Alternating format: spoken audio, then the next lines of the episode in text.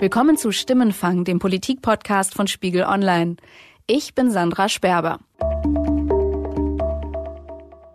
Gleich zu Beginn dieser Folge möchte ich Ihnen, liebe Hörer, meinen Kollegen Matthias Kirsch vorstellen, denn ich bekomme bald mein zweites Kind und deshalb wird mich Matthias hier im Stimmenfangstudio vertreten. Hallo Matthias. Hallo Sandra. Du wirst in den kommenden Monaten hier im Wechsel mit unserer Kollegin Jasmin den Stimmenfang moderieren und das ist jetzt hier ganz offiziell deine erste Folge Bitte übernehme Matthias und willkommen im Team. Danke, Sandra. Und in dieser Folge, meiner ersten Folge, schauen wir also auf den Osten von Deutschland. Genauer, wir schauen auf die Landtagswahlen, die im Herbst bevorstehen. Am 1. September nämlich wird in Sachsen und in Brandenburg gewählt. Ende Oktober ist dann Thüringen dran. Und diese Landtagswahlen, sie werden spannend, denn in allen drei Bundesländern liegen gleich mehrere Parteien gleich auf in den Umfragen. Das bedeutet, die alten klassischen Mehrheiten sind dann keine Mehrheiten mehr. Vor allem in Sachsen und auch in Brandenburg sind die Gewinne für die AfD besonders groß. Die AfD ist in dem Freistaat erstmals in einer Wahlumfrage stärkste Kraft. Eine große Koalition hätte mit diesen Ergebnissen keine Mehrheit mehr. Es gibt also vermutlich die alten klassischen Mehrheiten nicht mehr. Was das für die Bildung der jeweiligen Regierungen und für die Verhältnisse in den Parlamenten bedeutet, darüber rede ich diese Woche mit Melanie Ammann, die das Hauptstadtbüro des Spiegel leitet, und mit Sebastian Fischer, dem Politikchef von Spiegel Online. Hallo, ihr beiden. Hallo. Hallo.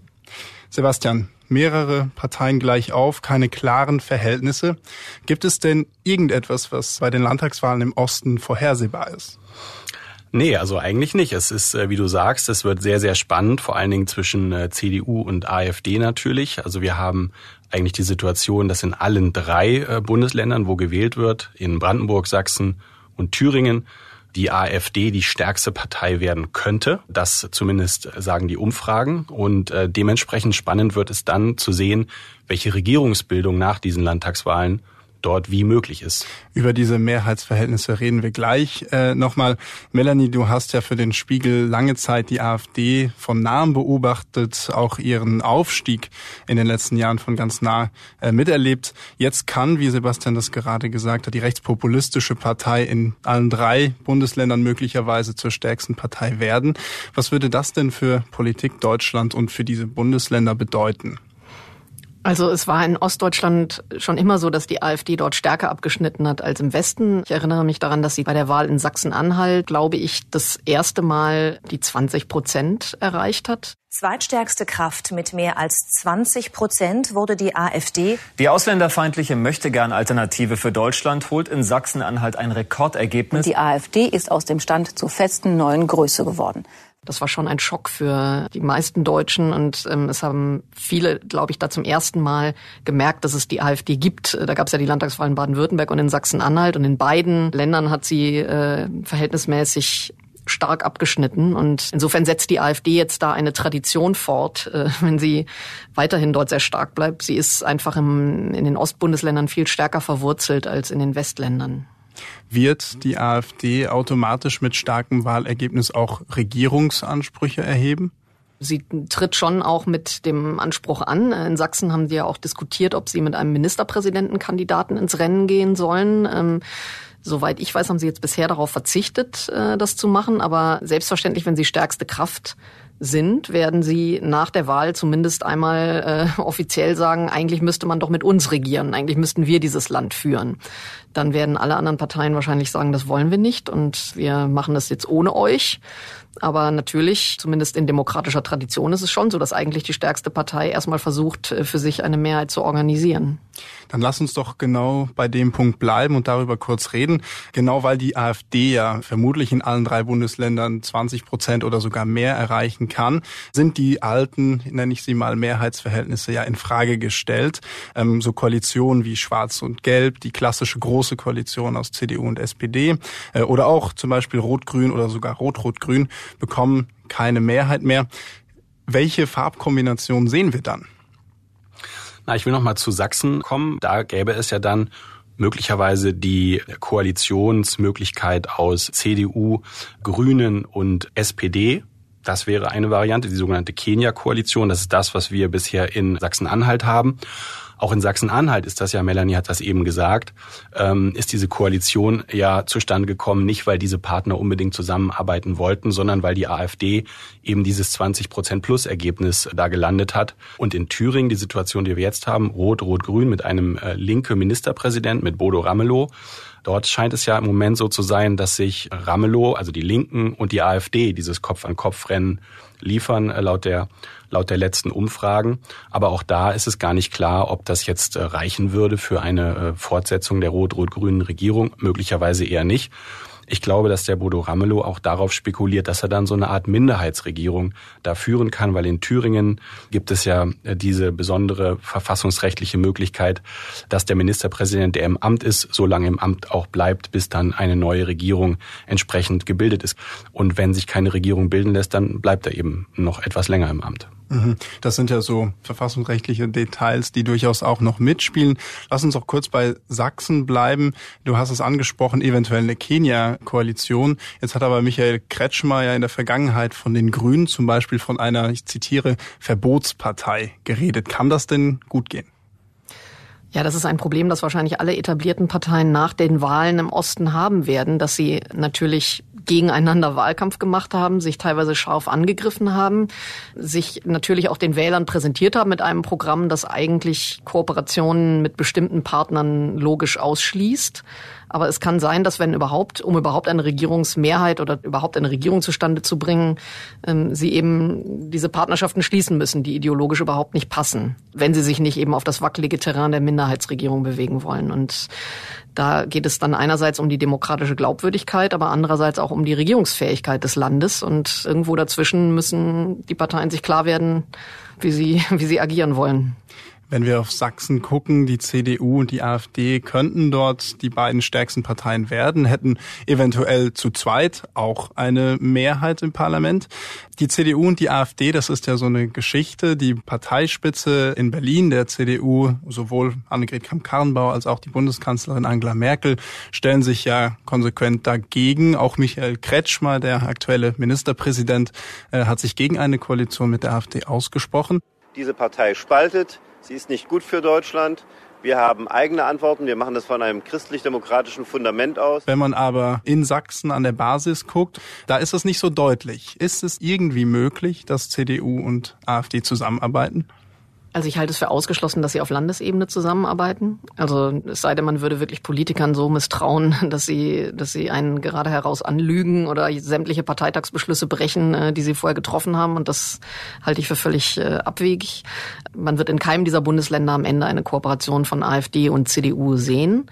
Man wird vielleicht einzelne Rufe danach hören. Äh, danach wird das gesamte Partei-Establishment aufstehen und sagen, bitte halt die Klappe, du, die oder der, der das gerade gesagt hat. Aber das Problem ist eben, wurde ja auch schon angesprochen, dass man so ein, dass es sehr schwierig ist, so ein Verbot so kategorisch durchzuhalten. Also ähm, wenn man es auf die lokale Ebene runterbringt, wo es dann um Schlaglöcher oder Busstationen oder also den öffentlichen Nahverkehr oder die Energieversorgung oder sowas geht, das sind eben so Alltagsgeschichten, Verwaltungsfragen, bei denen es immer wieder zu Kooperationen zwischen AfD und anderen Parteien kommt. Wenn die Kommunalpolitik ist einfach ein, ein bisschen ein anderes Feld, eine andere Welt, da begegnen sich Nachbarn, die zusammen irgendwie Konflikte in ihrer Stadt lösen wollen oder Verwaltungsprobleme in ihrer Stadt lösen wollen. Da lässt sich einfach dieses Verbot nicht so durchsetzen. Und je kategorischer eine Parteichefin wie Frau Kramp-Karrenbauer das verkündet, so, ein, äh, so eine Regel, desto mehr schwindet natürlich ihre Autorität, wenn immer wieder so kleine Kooperationen bekannt werden.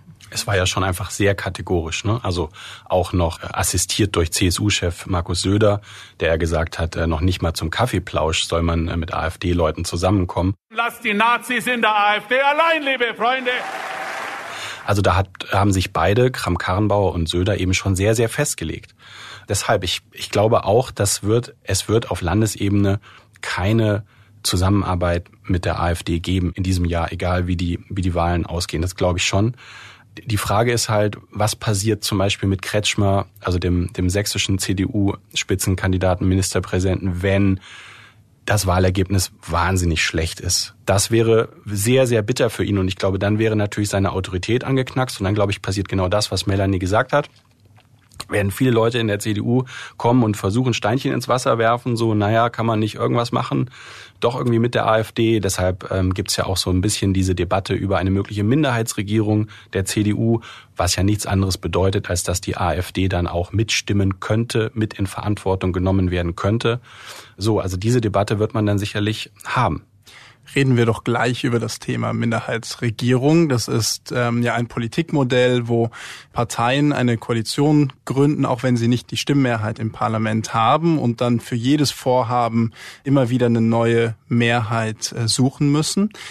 Der thüringerische Ministerpräsident Bodo Ramelow hat ja im Interview vor kurzem bei Spiegel Online bei uns gesagt, man bräuchte, ich zitiere, neue Politikmodelle. Was könnte denn Bodo Ramelow mit solchen Aussagen neue Politikmodelle meinen, Melanie? Ja, schwer zu sagen. Es ist schon gut vorstellbar, dass er damit das meinte. Und ähm, allerdings sagt er das natürlich auch aus einer vergleichsweise stabilen Mehrheit heraus. Ich weiß auch nicht, ob er unbedingt nach der Landtagswahl in Thüringen dann so experimentierfreudig ist, wie er sich jetzt gerade gibt. Was äh, aus dieser Perspektive, wenn du schwierige Mehrheitsverhältnisse hast, für eine Minderheitsregierung sprechen kann, ist, dass man sagt, das stärkt ja das Parlament. Das bedeutet ja, dass für jedes Gesetzesvorhaben oder für jedes größere Gesetzesvorhaben, insbesondere beim Haushalt natürlich, darum gerungen werden muss, wo bekommt man jetzt die Stimmen her und der einzelne Parlamentarier hat in solch einer Konstellation natürlich weit mehr Gewicht, als wenn du jetzt eine feste Koalition mit einer sehr, sehr großen, stabilen Mehrheit hast. Dann kannst du dir ein paar Abweichler leisten im eigenen Lager, das macht alles überhaupt gar nichts.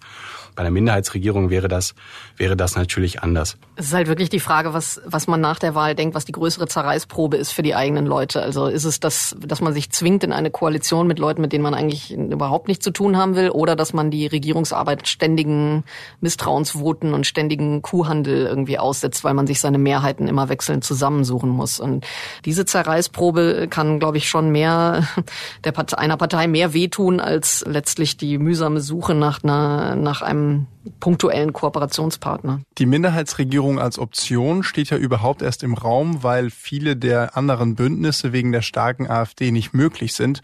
Wenn wir jetzt nach Thüringen gucken, dort ist Björn Höcke der Spitzenkandidat, er gehört dem rechtsradikalen Flügel an. Fällt es denn den anderen Parteien deswegen leichter, den unbequemen Weg der Minderheitsregierung als ernsthafte Option zu sehen? Ich denke auf jeden Fall, dass die Person Höcke eine so große abschreckende Wirkung hat, dass äh, die anderen Parteien, also ich glaube, in der CDU gibt es wirklich seit Jahren in Thüringen niemanden mehr, der ernsthaft eine Kooperation mit der AfD dort fordert. Am Anfang war es ja so bei der letzten äh, Landtagswahl, dass sich der damalige Fraktionschef äh, oder heutige Fraktionschef auch noch Mike Moring ähm, getroffen hat mit Herrn Höcke in einem Café und äh, die sich besprochen haben und sich kennengelernt haben und so weiter. Ich glaube, das würde Moring jetzt heute nicht mehr so tun. Und insofern ist es schon so, dass die Person Höcke eine disziplinierende Wirkung hat. Spielt denn nicht genau das den Rechtspopulisten in die Hände, dass sich alle gegen sie verbünden? Ja, das ist sicher generell für die ein Konjunkturprogramm, wenn sie die Außenseiter sind und sich nicht nur als Außenseiter verkaufen, sondern es auch tatsächlich sind. Gerade im Osten ist es ja auch so, dass die Zugehörigkeit zur AfD, die Unterstützung der AfD viel weniger sozial stigmatisiert ist als im Westen. Also ich kann nach wie vor in, nicht nur in meinem Job im Büro im Osten ganz offen erzählen, dass ich irgendwie AfD-Anhänger oder Fan oder Wähler oder Mitglied bin, sondern auch im, keine Ahnung, im Tennisclub oder im Kegelclub oder, oder sonst wo im Sportverein. Im Westen gibt es dann vielleicht eine Unterschriftenliste der Eltern, die ihre Kinder zum Fußballtraining schicken. Wir wollen aber keinen Trainer haben, der irgendwie AfD unterstützt und so weiter. Also diese ganzen sozialen Zwänge, die gibt's äh, sozusagen im Osten nicht. Und ich glaube schon auch, dass in Ostdeutschland eben bei den Wählern eher so eine Empörung darüber herrscht, dass ja keiner wirklich mit der AfD zusammenarbeiten will. Es ist halt diese zivilgesellschaftliche Verwurzelung, die, glaube ich, im Osten ganz anders ist als im Westen. Da haben wir im aktuellen Spiegelheft ist auch eine ganz tolle Geschichte, wo die Kollegen genau diesen Fragen nachgegangen sind. Die sind halt überall hingereist, haben mit diesen Leuten gesprochen, die da auf kommunaler Ebene aktiv sind für die AfD. Und da zeigt sich genau das, dass das Nachbarn sind, dass man sich kennt seit der Jugend und so. Und dann ist es natürlich für die was ganz anderes, als wenn das jetzt jemand ist, der von außen kommt und rechtsradikale, völkisch-nationalistische Töne von sich gibt. Und das Interessante ist aber, also zwei Dinge sind eigentlich so interessant. Zum einen, dass eben die Leute, die die AfD anführen im Osten, oft selber Westdeutsche sind. Also die Frontleute, die wirklich so die Landesvorsitzenden sind, wie eben Höcke in Thüringen oder Andreas Kalbitz in Brandenburg, die kommen dann aus Westdeutschland ursprünglich. Die sind also eigentlich keine alten Freunde sozusagen, die in irgendwelchen Orten da tief verwurzelt sind, sondern die sind Westimporte. Und zum anderen ist es ja so, dass eigentlich auch die AfD-Funktionäre im Westen theoretisch sehr in ihren Städten verwurzelt sein könnten, also oder sind es ja auch oft. Und, und doch hat eben dort die westdeutsche Gesellschaft, glaube ich, mehr Abstoßungsreaktionen auf teilweise die Art der AfD oder selbst wenn die einzelnen Leute dann ganz gemäßigte, bürgerliche, friedliche Leute sind, hat ein Höcke, der in Thüringen eine Brandrede hält, hat vielleicht in Düsseldorf eine, die, die Folge, dass dort die AfD-Leute, die gar nicht so drauf sind, viel stärker aus ihrer Gesellschaft Gegenwind bekommen als jetzt im Eichsfeld. Ihr habt jetzt beide die Unterschiede zwischen der AfD im Osten und im Westen angesprochen. Wenn jetzt diese Ostverbände so gut abschneiden bei den Landtagswahlen, die anstehen im Herbst, was heißt das denn für die Ausrichtung der AfD auf Bundesebene? Wird dadurch der rechte Flügel nach der Macht greifen in der AfD? Das konnte man sogar schon jetzt erleben nach der Europawahl. Äh, da gab es auch öffentliche Verlautbarungen in sozialen Medien von AfD-Leuten aus Ostdeutschland, die gesagt haben, schaut mal her bei der Europawahl, da haben wir im Westen eher Mau abgeschnitten, obwohl die Kandidatenliste der AfD zur Europawahl zu 90 äh, Prozent aus westdeutschen Kandidaten bestand. Aber im Osten haben wir abgeräumt. Äh, Im Osten sind wir teilweise stärkste Kraft geworden. Und diese Gewichtung spiegelt sich bei uns überhaupt nicht in der Machtverteilung in der Partei mit, war die Kritik. Und äh, die forderten eben, dass die AfD-Leute aus dem Osten künftig mehr Mitspracherecht haben sollen. Ich kann euch garantieren, ich kann euch garantieren, dass dieser Bundesvorstand in dieser Zusammensetzung nicht wiedergewählt wird. Wenn das nächste Mal der Bundesvorstand gewählt wird zu Jahresende, dann darf man echt gespannt sein, ob da eben die Ostverbände sagen, so, also jetzt, wir wollen noch mal die Wahlergebnisse anschauen und dann wollen wir mal schauen, wer jetzt alles im Bundesvorstand sitzt. Und da hat Höcke ja auch schon eine Kampfansage gemacht an seine Kollegen. Also darf man gespannt sein. Also ein Fall von die, die am lautesten schreien, werden am meisten gehört. Ja. Dann schauen wir doch auf eine Partei, nämlich auf die SPD, über die wir jetzt noch nicht viel geredet haben, die in Brandenburg den Ministerpräsidenten stellen mit Dietmar Woidke. Brandenburg ist eine der letzten SPD-Hochburgen. Wie wichtig ist es denn, Sebastian, für die SPD, dieses Land zu halten? Also Hochburg ist natürlich wahnsinnig euphemistisch, ne, wenn man in Umfragen bei 17 äh, Prozent aktuell liegt. Aber das ist für die SPD ein, ein, ein Spitzenwert gerade, wenn sie bundesweit bei 12, 13 äh, oder so in der Kante liegt. Und gerade im Osten auch. Ne? Und gerade im Osten, ich meine, die anderen Länder, Sachsen und Thüringen, äh, da waren die letzten Umfragen ja äh, 9 und 8 Prozent. Also da geht es rapide Richtung 5-Prozent-Marke. Das muss man sich auch mal vorstellen. Brandenburg ist für die SPD letztlich äh, im Osten eigentlich das, was Sachsen für die CDU im Osten ist. Brandenburg wird seit 1990 von SPD-Ministerpräsidenten regiert in unterschiedlichen äh, Koalitionsvarianten. Aktuell mit einer äh, rot-roten Regierung, SPD und Linkspartei. Die wird aber auch keine äh, Mehrheit mehr haben. Aber wenn die SPD auch Brandenburg verliert, dann ist das ein weiterer sehr, sehr schwerer Einschnitt für diese Partei. Das hat ja alles ganz, ganz viele Folgen. Und deshalb ist das schon eine sehr dramatische Entwicklung, glaube ich, ja. Welche Rolle hat denn die Entwicklung der SPD auf Bundesebene gespielt für die SPD hier in Brandenburg? Also sowohl die schlechten Umfrageergebnisse auf Bundesebene, aber auch das Rennen um den Parteivorsitz, das ja immer noch nicht so richtig begonnen hat. Wie wichtig waren denn diese Faktoren äh, für die SPD in Brandenburg jetzt im Wahlkampf? Ich halte sie gar nicht für so wichtig. Ich habe den Eindruck, dass dieser Abstieg der SPD im Osten schon viel früher angefangen hat. Und wenn man sich auch so die Wählerwanderungsanalysen der letzten Landtagswahlen dort anschaut, dann sind eben sehr viele SPD-Anhänger zur AfD übergewandelt, weil man eben das Gefühl hatte, das ist nicht mehr sozusagen, die tun in der Hinsicht nicht genug für uns und oder weil man auch einfach nicht wusste, welches Profil die SPD hat, auch beim Thema Flüchtlingspolitik, das ja im Osten auch eine Riesenrolle spielt. Ich glaube auch, und gerade im Osten, und das, deshalb ist Brandenburg so interessant, kulminiert das halt so für die SPD, weil einerseits sie haben keine Position zur, zur Flüchtlingspolitik. Die SPD insgesamt hat keine klare Position zur Flüchtlingspolitik und sie hat keine klare Position zum Sozialen. Und das sind genau die beiden Themen, die in Brandenburg ganz offensichtlich besonders wichtig sind. Und historisch war es ja so, die Erfolge der SPD in Brandenburg resultierten ja gerade daraus, dass die Partei dort ein besonders soziales Image hatte. Also die SPD war da die Kümmererpartei.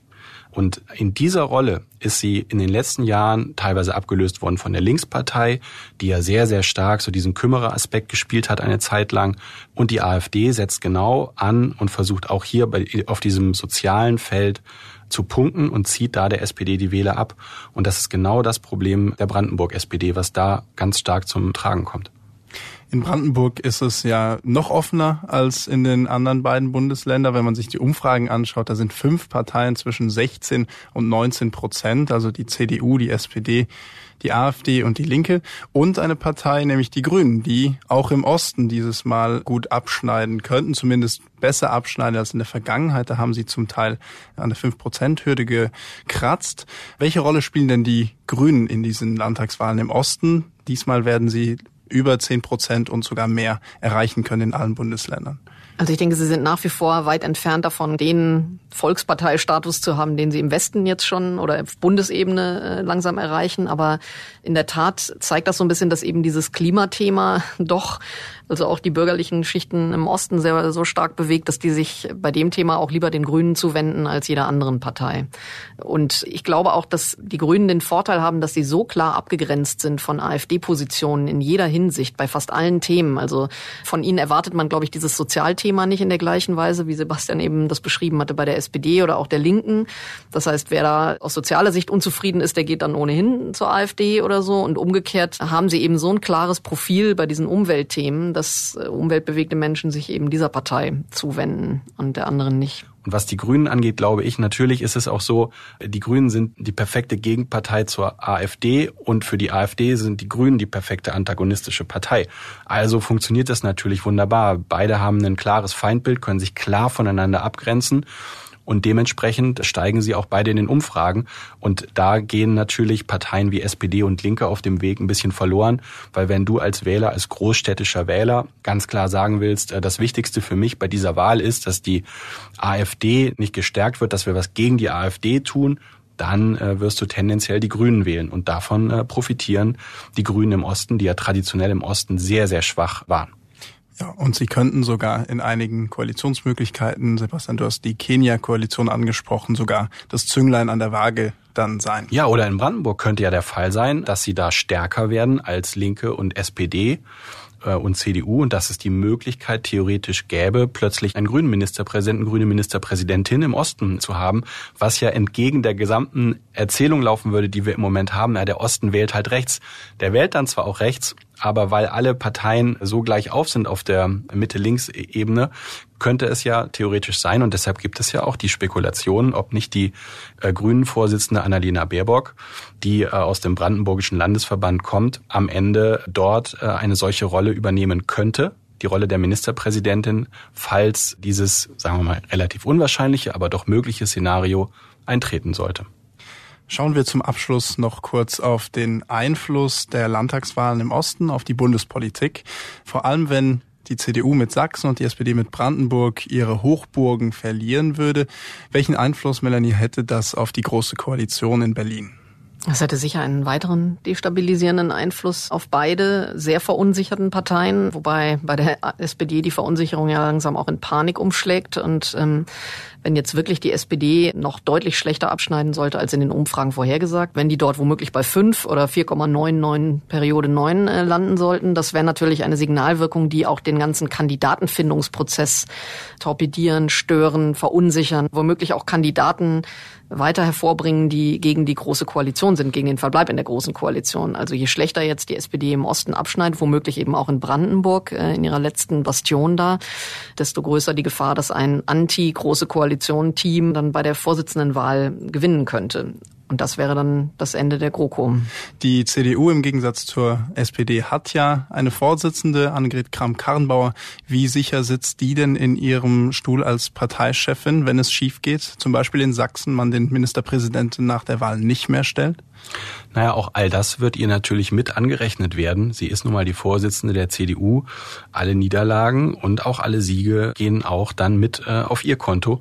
Und dementsprechend halte ich das dafür relativ offen. Ich halte es auch, ehrlich gesagt, bei der SPD weiterhin für offen.